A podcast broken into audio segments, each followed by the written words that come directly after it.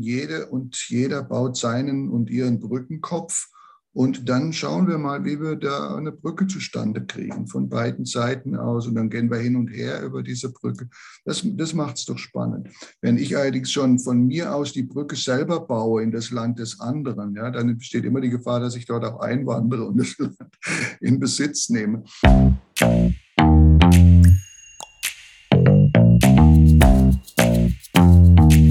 Andererseits.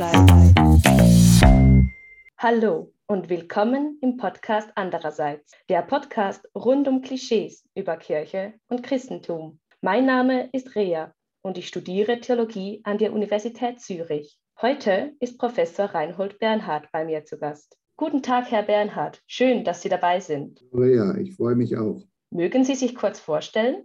Äh, ja, ich bin ähm, Reinhold Bernhard und seit 20 Jahren jetzt an der Universität äh, Basel auf der Professur für systematische Theologie. Die systematische Theologie ist so etwas wie die Philosophie der Theologie, also wo die Fragen beantwortet werden, was so diese Inhalte des christlichen Glaubens heute bedeuten. Und im, im Rahmen dieser Fragestellung beschäftige ich mich vor allem mit der Beziehung des Christentums zu anderen Religionen. Das trifft sich sehr gut. Ich würde Sie da nämlich gerne etwas fragen. Herr Bernhard, es begegnet mir immer wieder, dass wenn ich Menschen von meinem Theologiestudium erzähle, dass ziemlich heftige Reaktionen kommen. Einerseits bewege ich mich in einem sehr säkularen Umfeld. Das heißt, wenn ich da erzähle, dass ich Theologie studiere, kommt häufig, dass Glauben okay ist, aber dass die Mitmenschen damit ja in Ruhe gelassen werden sollen. Gleichzeitig entstehen aber auch sehr häufig sehr intensive Gespräche daraus, auch gerade von den Menschen, die ursprünglich sehr abweisend reagiert haben. Wie erklären Sie sich diesen Umstand? Ja, ich weiß nicht, ob, ob das immer in einer Person zusammenfällt. Also ich nehme es eher so wahr, dass manche Personen eher Mühe haben mit diesem Thema, während bei anderen Interesse geweckt wird.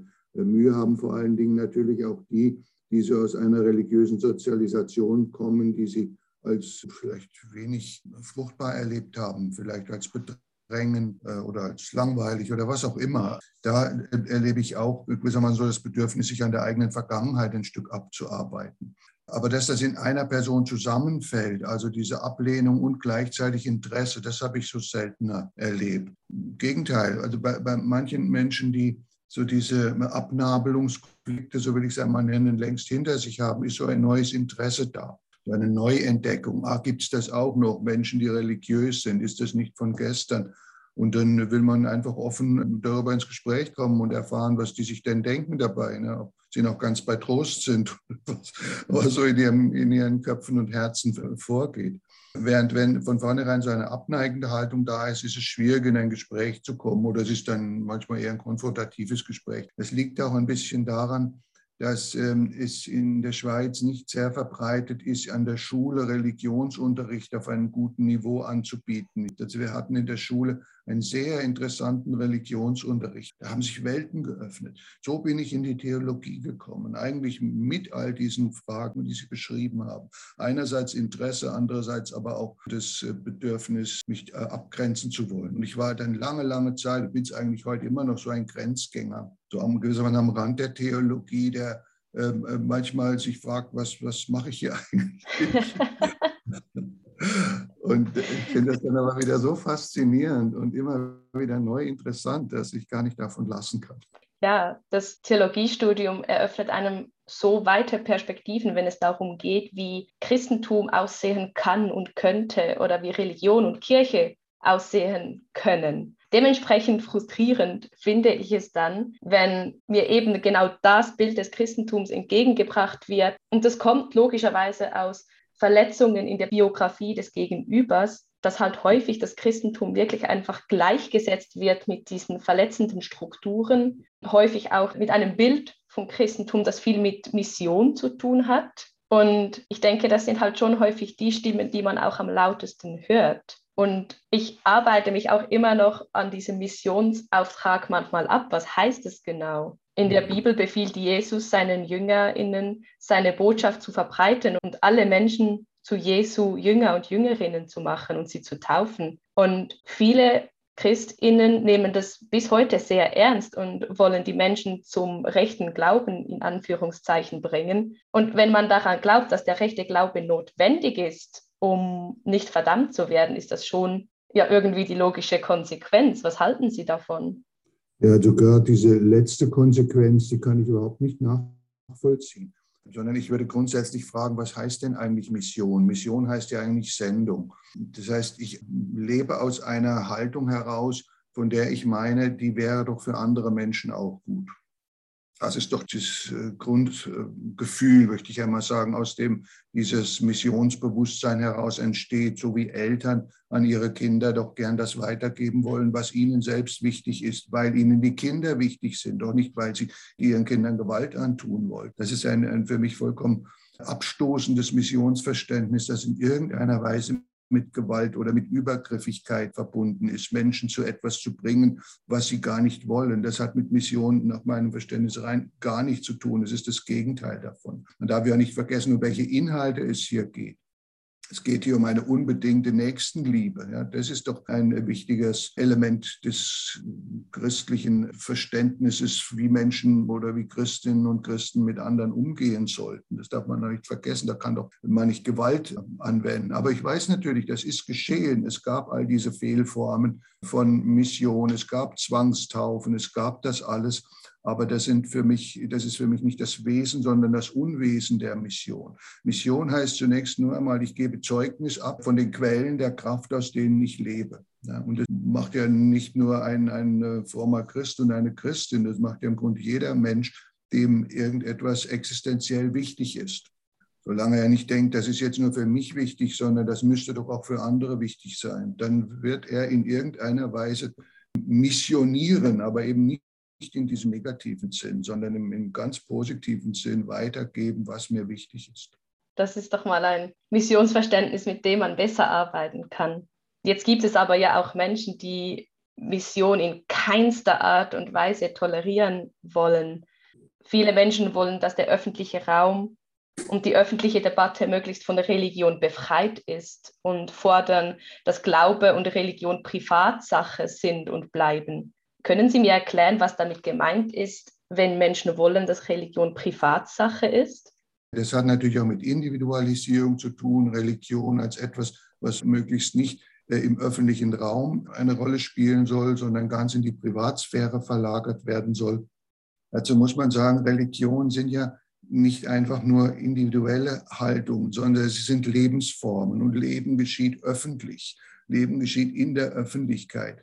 Religionen bilden Gemeinschaft, die artikulieren sich äh, öffentlich, gar nicht um die Öffentlichkeit damit zu bedrängen, sondern weil sie wie jede andere Gemeinschaftsbildung da ihren Ort haben, so wie Vereine zum Beispiel auch in der Öffentlichkeit natürlich sich artikulieren. Also ich glaube, es ist gar nicht die Frage nach Religion als Privatsache, sondern die Abneigung gegen Religion, über die wir vorhin gesprochen haben, die spielt hier eine Rolle dass man sagt, auf dem Feld der Öffentlichkeit sollte Religion eigentlich sich nicht artikulieren. Und dann ist man wieder bei diesen Themen, ja, warum eigentlich nicht? Weil es da eben zu diesen Übergriffigkeiten kommt. Ich bin ja auch unterwegs in anderen Religionen, äh, bin immer wieder auch einmal in islamischen Ländern, bin in Kontakt mit fernöstlichen Religionsformen. Die sind alle öffentlich. Ja, das ist, da ist die Unterscheidung zwischen öffentlichem Raum und privatem Raum auch anders verstanden und wird auch anders praktiziert äh, als bei uns, sodass man gar nicht auf den Gedanken käme, die Religion in diese Privatsphäre zu verlegen, weil die, die Grenzen so verschwimmen. Ja, gerade auch aus diesem Anspruch heraus, das Thema Religion möglichst klein machen zu wollen, hört man ja häufig auch das Zitat, jeder soll nach seiner Fassung selig werden. Können Sie mir erklären, woher das kommt und wofür das steht? Ja, es kommt der, aus der Zeit der Aufklärung äh, von ähm, Friedrich dem Großen, dem Preußenkönig, der sich damit vor allem gegen äh, die repressiven Strukturen und Verhaltensweisen der Kirchen gewendet hat. Also er wollte eben so eine Freigeistigkeit etablieren, die die Autorität der Kirchen äh, zurückdrängt, die in der Zeit auch wirklich problematische Formen an den Tag äh, gelegt hat, sodass ich die Religionskritik, die sich darin ausdrückt, gut verstehen kann.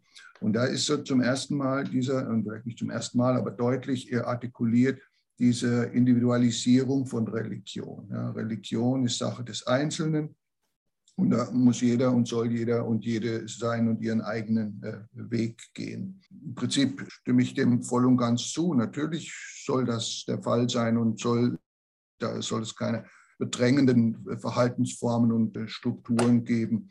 Andererseits muss man aber auch sagen, es gibt innerhalb der Religionen und auch außerhalb der Religionen Formen, von denen Menschen meinen, die führen sie zur Seligkeit, um einmal diesen Begriff weiter zu gebrauchen, die sie aber eigentlich entpersonalisieren.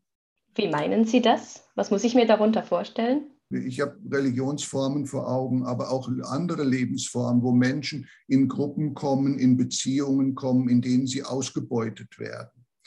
Ja, also in denen quasi Sektenstrukturen äh, herrschen, in denen sie zum Teil ihren Besitz da hineingeben, sich auch sexuell ausbeuten lassen, sich in Abhängigkeiten begeben, wie gesagt, innerhalb wie auch außerhalb der Religionen.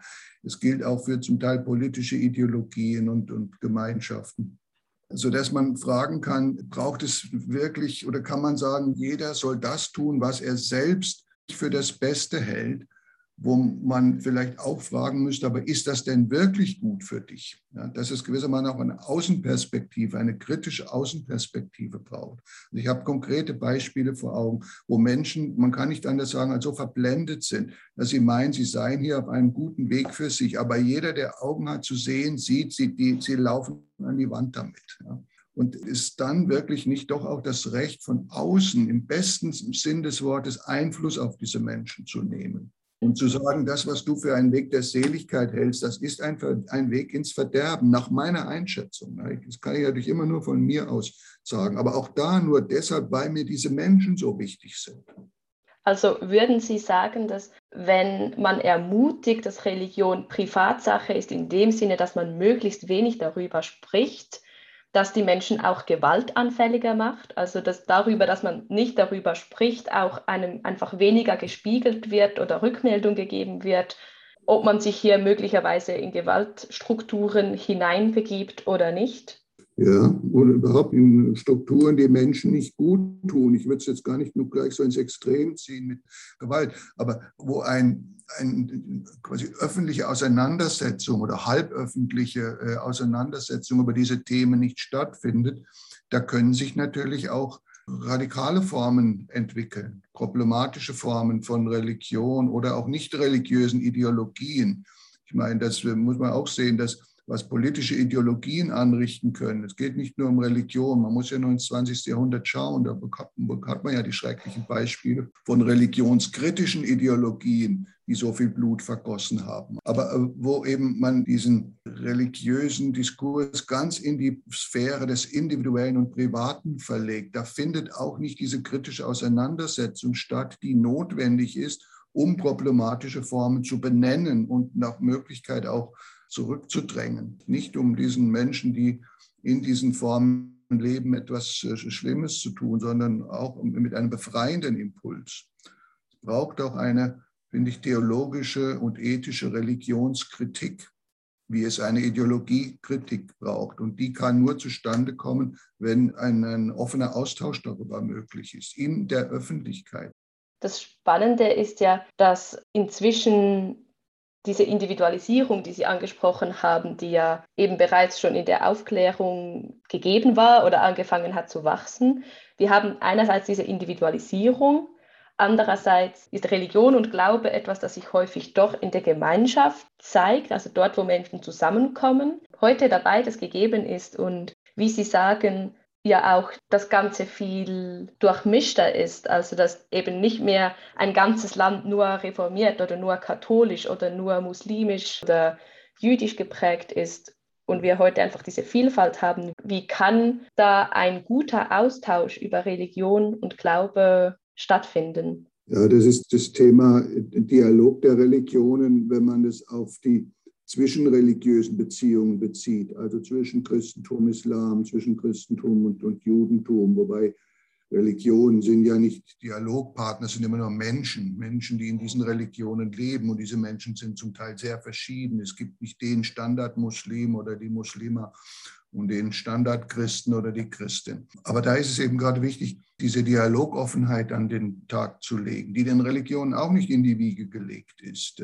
Jede Religion ist natürlich auf ihr eigenes Zentrum bezogen, auf ihr Identitätszentrum und versucht sich dahin zu orientieren. Und diese Offenheit nach außen, die äh, kommt vor allen Dingen dann zustande, wenn es also zum einen Notwendigkeiten des Zusammenlebens gibt, äh, wie Sie beschrieben haben. Wir leben eben in multireligiösen und multikulturellen Gesellschaften, egal ob wir das wollen oder nicht, ob wir es gut finden oder nicht, das ist zunächst einmal so. Und äh, dann stellt sich nur die Frage, wie gestalten wir dieses Zusammenleben? Gestalten wir es konfrontativ oder gestalten wir es eher dialogisch? Wenn man sagt, wir gestalten es dialogisch, dann muss man sich überlegen, wie man die Verschiedenheiten der Religion, und die sind zum Teil wirklich sehr tief, wie man die in ein konstruktives Verhältnis zueinander bringt. Und das kann nach meinen Augen nur über Formen der dialogischen Beziehungsgestaltung gehen. Dialog meint aber viel mehr als nur ein Gespräch und erst recht mehr als nur ein Gespräch über Glaubensfragen. Es geht um Formen des Zusammenlebens in gegenseitigem Respekt, in möglichst gegenseitiger Wertschätzung, wobei man da manchmal auch an seine Grenzen kommt also wenn nun jemand eine ganz undialogische Grundhaltung hat, dann kann man zu ihm und ihr nicht in Dialog treten. Das ist dann, ähm, läuft man eben gegen eine Wand. Aber auch das heißt nicht, dass man gewissermaßen den anderen verdammen und verurteilen muss, sondern dass man dann halt schaut, dass es vielleicht mit anderen eher möglich ist, ins Gespräch zu kommen. Und manchmal braucht es auch so eine gewisse Zeit, bis sich eine Dialogoffenheit einstellt. Wenn ich so meine Beziehungsgeschichte im Dialog mit Muslimen anschaue, das war vor Jahrzehnten noch so viel schwieriger, auch weil es so wenige gesprächswillige und gesprächsfähige Muslime gab bei uns.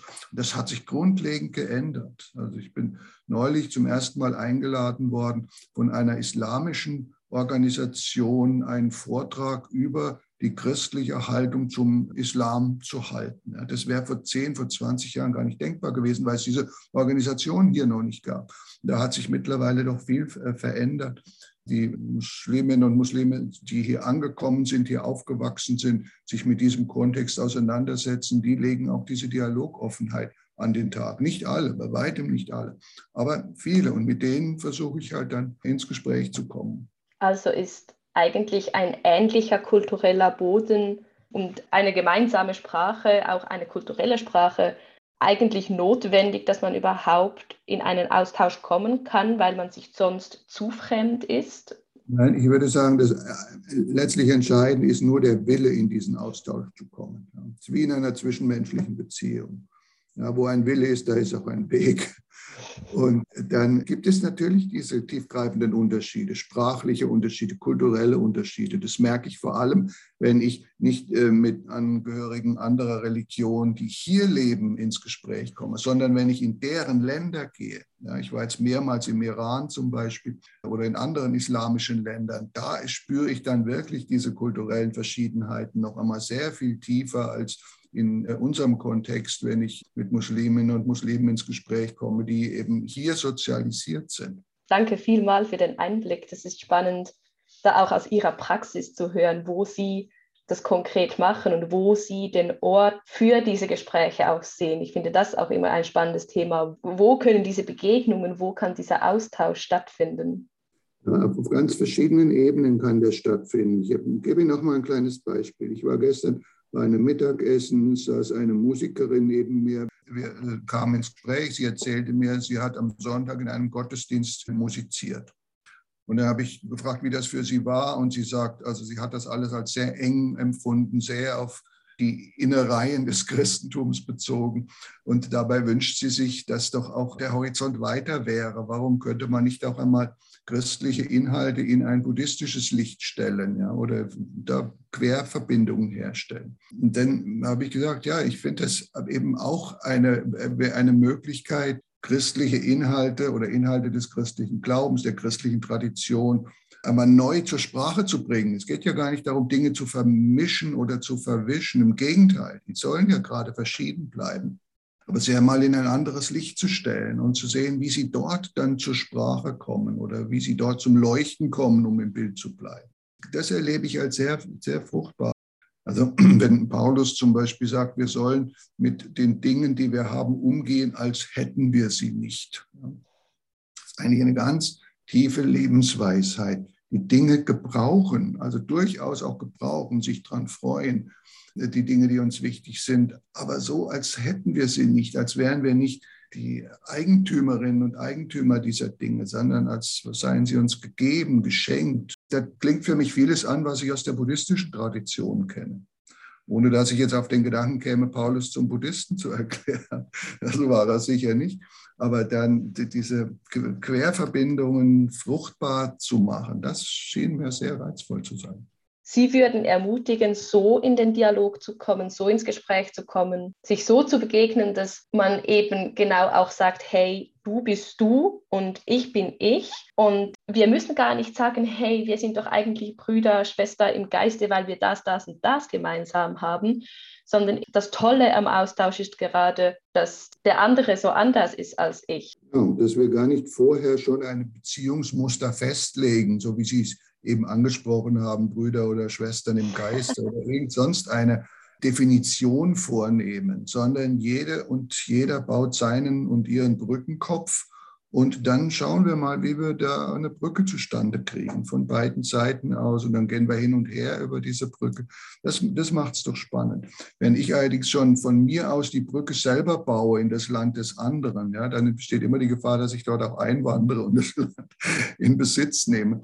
Und das ist ja halt äh, oft auch geschehen. Aber diese, diese Offenheit, einmal zu schauen, wer oder was mir da auf der anderen Seite begegnet, ohne diese Person oder Gemeinschaft auf irgendetwas festlegen zu wollen. Du bist doch Muslima, erzähl mir mal was. Das führt nicht weiter, sondern ich will wissen, was diese Personen nicht nur denken äh, aus ihrem eigenen Glauben heraus und über ihren Glauben, sondern auch wie sie leben damit. Das wird spannend, gerade wo es um existenzielle Grundfragen geht, vor denen dann wirklich die Menschen aber auch in vergleichbarer Weise stehen, Umgang mit Krankheit, mit Sterblichkeit, mit Pflegebedürftigkeit und, und so weiter, aber auch die ganzen positiven Seiten des Lebens, an den großen Übergängen des Lebens, da haben die Religionen doch einiges äh, zu bieten an Ressourcen. Und das interessiert mich einfach zu schauen, was ist äh, bei anderen nicht nur der Fall, sondern was ist ihnen wichtig. Das finde ich ganz wichtige und starke Punkte von Ihnen, dass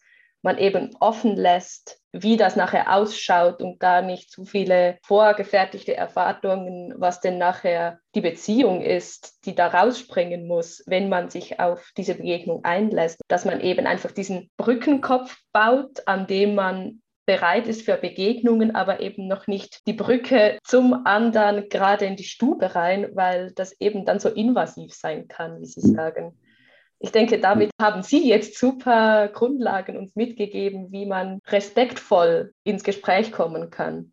Und das ist eben diese Haltung, die habe ich jetzt nicht nur aus der, sagen wir mal, Ethik der Aufklärung, sondern das habe ich mitten aus dem christlichen Glauben heraus. Ja, all das, was ich gesagt habe, hat für mich da seine Wurzeln. Dieser Respekt vor dem anderen, egal zu welcher Religion er gehört, zu welcher Glaubensrichtung, zu welcher Lebensform.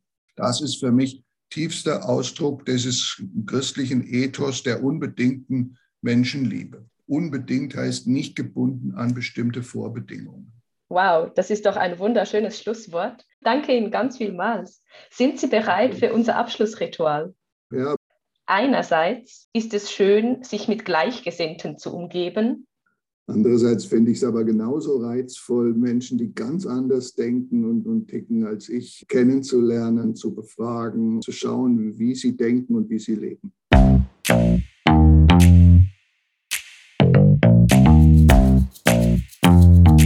Andererseits. Danke viel, vielmals, Herr Bernhard, dass Sie heute mit dabei waren. Sehr gerne, ich danke Ihnen. Somit sind wir schon am Ende dieser Folge angelangt. Vielen Dank fürs Zuhören. Wir sind bald wieder da, um weiter kritisch nachzufragen und den Klischees von Kirche und Christentum auf den Grund zu gehen. Der Podcast andererseits wird in Zusammenarbeit mit Theologie Erleben produziert, der Plattform rund um Glauben, Kirche und Jugend. Ihr findet uns auf der Webseite theologie-erleben.ch sowie auf Instagram und Facebook unter Theologie.erleben.